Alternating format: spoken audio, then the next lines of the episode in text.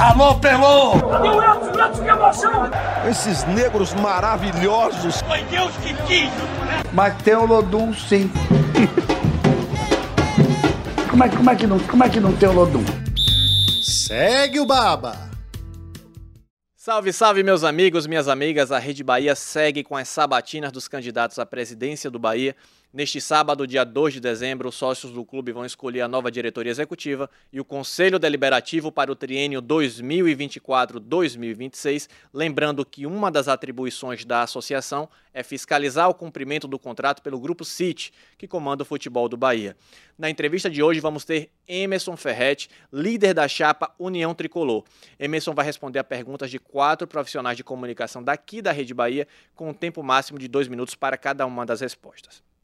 Em um segundo momento, Emerson vai responder a temas pré-estabelecidos, também com limite máximo de dois minutos para cada uma das respostas e que serão iguais para todos os candidatos. Eu sou Juan Melo, editor do GE. Globo e conto aqui com a participação de Sérgio Pinheiro, repórter especial da TV Bahia. Além dele, enviaram perguntas para a gente Vinícius Rafush, que é repórter do Correio, e Paulo César Gomes, comunicador da Bahia FM. Emerson Ferretti tem 52 anos, foi goleiro e bicampeão do Nordeste pelo Bahia em 2001 e 2002. Ele é formado em administração pela Faculdade Hélio Rocha e tem pós-graduação em gestão esportiva e cursos de gestão esportiva e de executivo de futebol. Ferretti trabalhou com coordenação de esportes, análise técnica e gestão de clubes e foi presidente do Ipiranga entre 2010 e 2017. Nos últimos anos, ele trabalhou como comentarista e professor de gestão esportiva. Tudo bom, Sérgio? Olá, Juan, tudo bem? Tudo certo? Beleza, tudo bom, candidato? Seja bem-vindo ao Cego Baba. Boa tarde, tudo bem? Tudo bem, Juan, Sérgio? Prazer estar aqui. Beleza, eu vou começar fazendo as perguntas. É, eu vou começar lembrando um pouquinho do seu período no Ipiranga, né? Você foi presidente do Ipiranga de 2012 a 2017 e já disse que fez um trabalho de mobilização grande na época, mas também encontrou muitas dificuldades. Queria saber o que, é que você traz de experiência daquele período no Ipiranga, o que ele traz de aprendizado para você, caso eleito. Bom, eu, quando eh, entrei no Ipiranga, eu estava recém-formado em administração. Tinha toda uma experiência como atleta dentro do futebol, tinha a teoria de a, da administração fresca na minha cabeça, eu precisava da prática. Né? Já era comentarista de rádio e de TV, mas a gestão, que sempre foi uma das minhas paixões, e por isso eu escolhi fazer administração, né? eu precisava da prática. E o Ipiranga se apresentou naquele momento como um desafio grande. E realmente foi um, um desafio gigantesco, porque o Ipiranga estava em vias de fechar as portas completamente. Não tinha absolutamente nada nem muito menos dinheiro para sequer existir e fazer um, começar um trabalho. Então foi um trabalho de reconstrução de uma marca, de um espaço físico, de voltar, colocar o time que fazia mais de uma década que não atuava né, dentro de campo.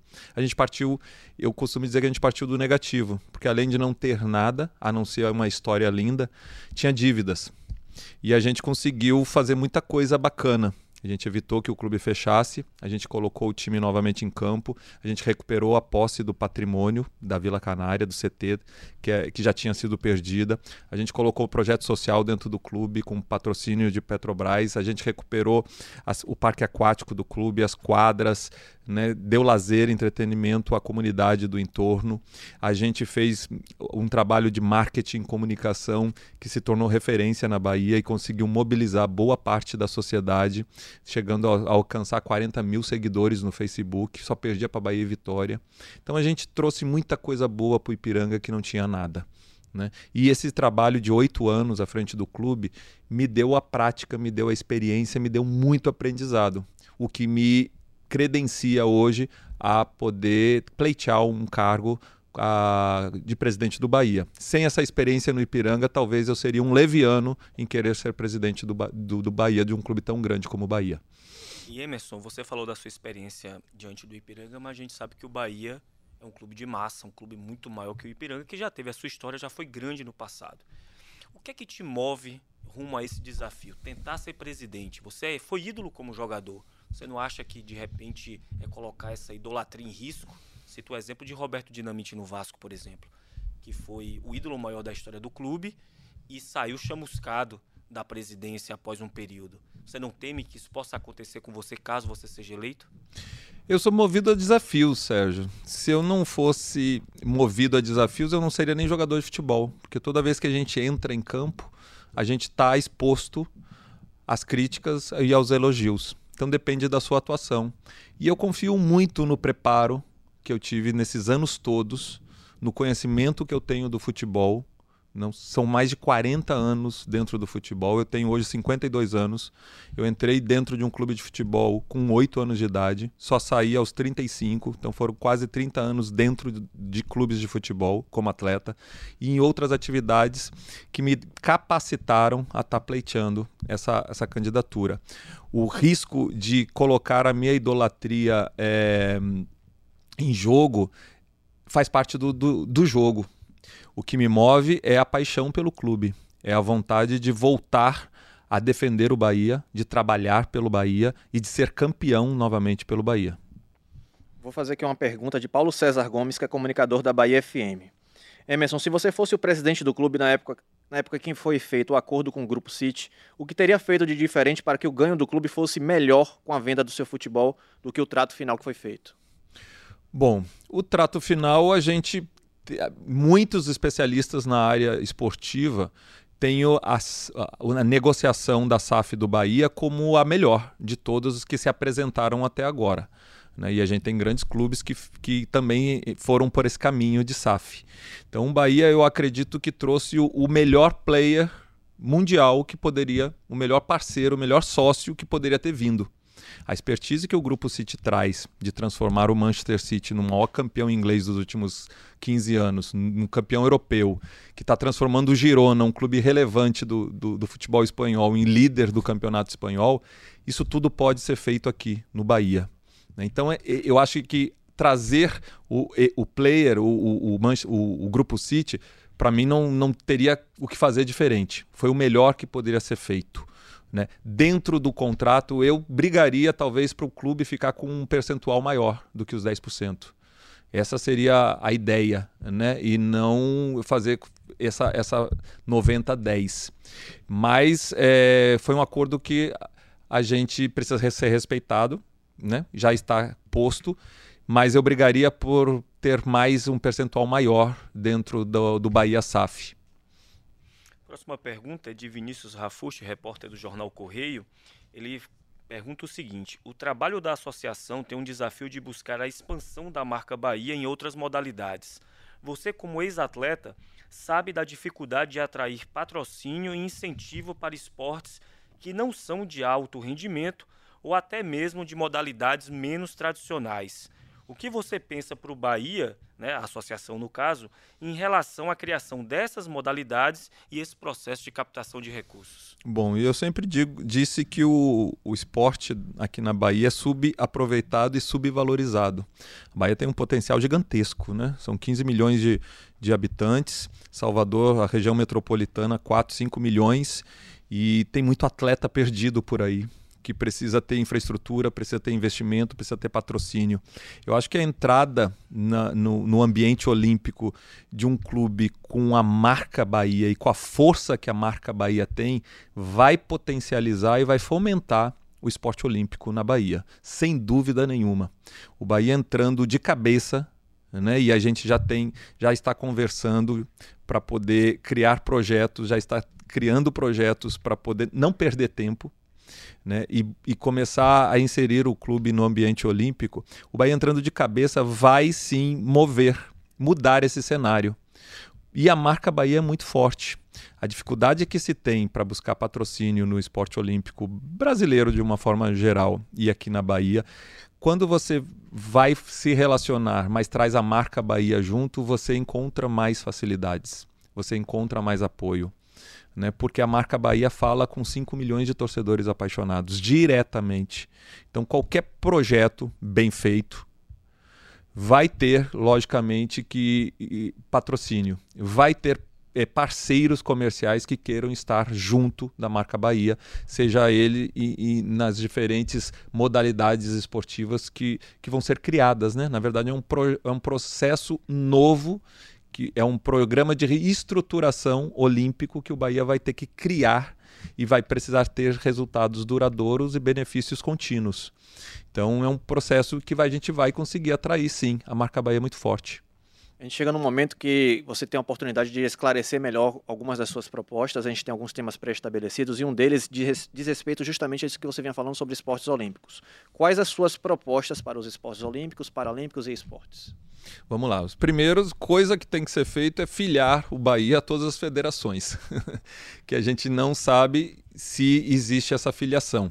Né? E eu acredito que em muitas federações é, olímpicas o Bahia não é filiado e também filiar o Comitê Brasileiro de Clubes, que é uma instituição que recebe verba pública, 0,46% de todas as loterias, e essa verba é repassada para os clubes filiados que desenvolvem modalidades olímpicas, atividades olímpicas. Então por aí você já tem uma fonte de receita né, para poder desenvolver um trabalho.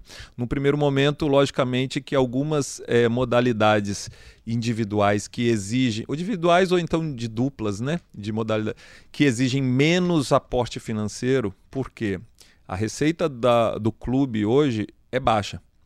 A gente tem a ideia de que consegue uma receita que dá manutenção de uma estrutura física e de um quadro de funcionários reduzido.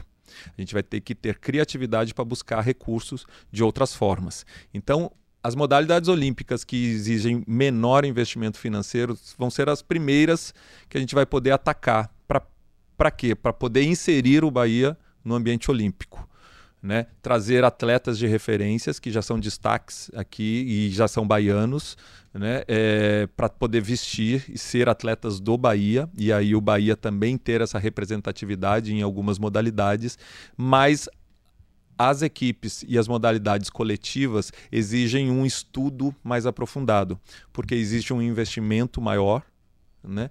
E isso precisa ser mais elaborado, um projeto, a captação de parceiros, a captação de recursos, porque precisamos ser responsáveis para não endividar o clube, que hoje é um clube sanado por conta do acordo com o Grupo City, com o contrato, e a gente não pode endividar o clube. E também, quando colocar essas, essas modalidades, seja basquete ou vôlei, o torcedor quer que seja um time vencedor. O Bahia nasceu para vencer. Então, a gente, quando colocar a, a equipe em quadra, a gente tem que brigar para ser campeão. Então não é de qualquer jeito. Então essas modalidades coletivas vai demorar um pouquinho mais. A gente não tem noção ainda do tempo, vai estar tá sendo feito um estudo, mas vai ter sim, porque o torcedor tricolor também vai querer ver seu time de basquete, seu time de vôlei, também para poder torcer. Seguindo aqui, Emerson, o Bahia já foi chamado pelo jornal inglês The Guardian como o clube mais progressista do Brasil. Na sua gestão, como sua gestão pretende trabalhar com as ações afirmativas?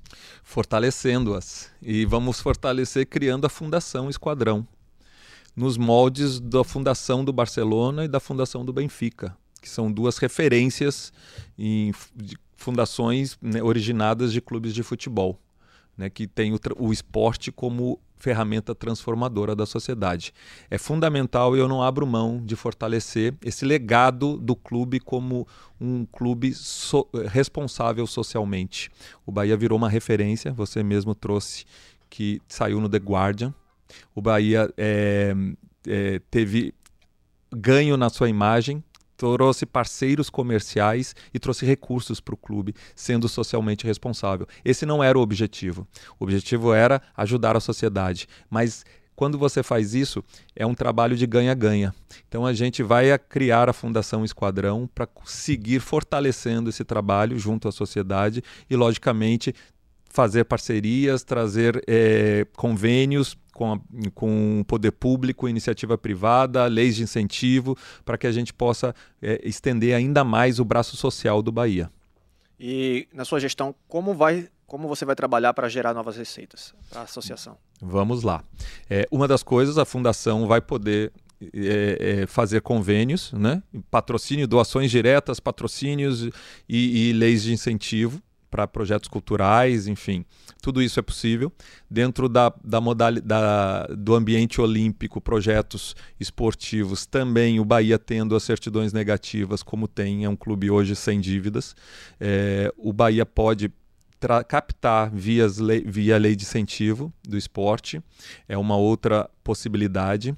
O fortalecimento do plano de sócios também, Né? E aí é, passa por um reposicionamento de marca, passa por trazer benefícios aos torcedores para que eles entendam que se associar ao clube é muito bom, além de fortalecer o clube, gerar receita, mas também é, é, traz benefícios. Então, tudo isso são possibilidades de aumento de receita.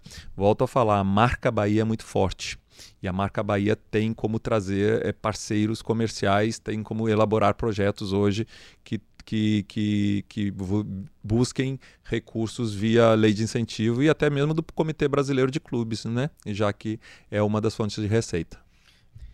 Nossa próxima pergunta, Emerson, inclusive tem a ver com esse assunto que você acabou de tocar, é como gerar interesse e aumentar o número de sócios da associação? Bom, primeiro passa por uma comunicação uh, com o sócio, com o torcedor, diretamente para que eles entendam que fortalecendo o, o, o, Bahia, o Bahia vai estar na mesa de negociação com o City de uma forma mais forte, de um posicionamento mais relevante, que o City vai olhar para o outro lado e vai ver o seu sócio forte. O Bahia também é dono do, do, do, futebol do clube, do Bahia SAF. Então precisa estar fortalecido e, e com um número de sócios grande, a gente senta com mais. Nossa, nossa voz tem mais peso. Representa a voz e o sentimento de milhões de torcedores. Então, isso é uma das formas. Logicamente que precisamos trazer benefícios para o torcedor se motivar a ser sócio, para que veja que tenha vantagens também. E a partir do momento que você colocar outras modalidades para funcionar, outras modalidades é, esportivas para funcionar, e o torcedor vê o seu time de basquete, o seu time de vôlei de praia, enfim, vai motivar também o torcedor a participar disso. Né? Então tem várias formas de você motivar o torcedor tricolor a se associar. E o, as competições esportivas, os eventos culturais que o Bahia pode fazer, né, e que está livre hoje para atuar nessas áreas, isso tudo vai fazer com que o torcedor se motive e fortaleça ainda mais é, o quadro de sócio. Nesse último momento da entrevista, ele é aberto para você falar sobre alguma proposta que ela não foi mencionada aqui que você gostaria de destacar para o torcedor tricolor. Vamos lá. É, eu tenho sentido já há algum tempo que a gente não vê mais a marca Bahia na cidade. E era uma coisa que me chamou muito a atenção quando eu cheguei aqui em 2000. Você via a marca Bahia por tudo. E se perdeu isso, até pelo distanciamento de ter o centro de treinamento fora de Salvador. Você só lembra ou só vê o Bahia quando tem jogo na Fonte Nova, ou quando vê a Fonte Nova. A gente precisa marcar a cidade com a marca Bahia, né? E uma das nossas propostas é levar o Bahia, a marca Bahia, para dentro do coração da Bahia, que é o centro histórico, que é o Pelourinho, onde passam todos os turistas que vêm à cidade, onde passam os baianos, onde tem todos os patrimônios imateriais da Bahia, o acarajé, a baiana, o, o, o, a capoeira, a música, né? Falta o Bahia, que é um patrimônio também falta ter esporte dentro do Pelourinho. Então é uma dos, das nossas situações, é, dos nossos projetos, levar a marca Bahia para dentro do Pelourinho para outros lugares de Salvador, criar fanfests também quando o Bahia tiver jogos fora da cidade, o torcedor tricolor é, saber que pode ir em, em certos locais que ali vai ter o telão um ponto de encontro dos tricolores para poder torcer pelo seu time nos jogos fora de Salvador e com isso ser é, uma grande festa, como o baiano é. Né, e gosta né, de tantas festas. Então, para isso, eu me coloco à disposição né, de, de poder é, trabalhar pelo Bahia em todas essas frentes.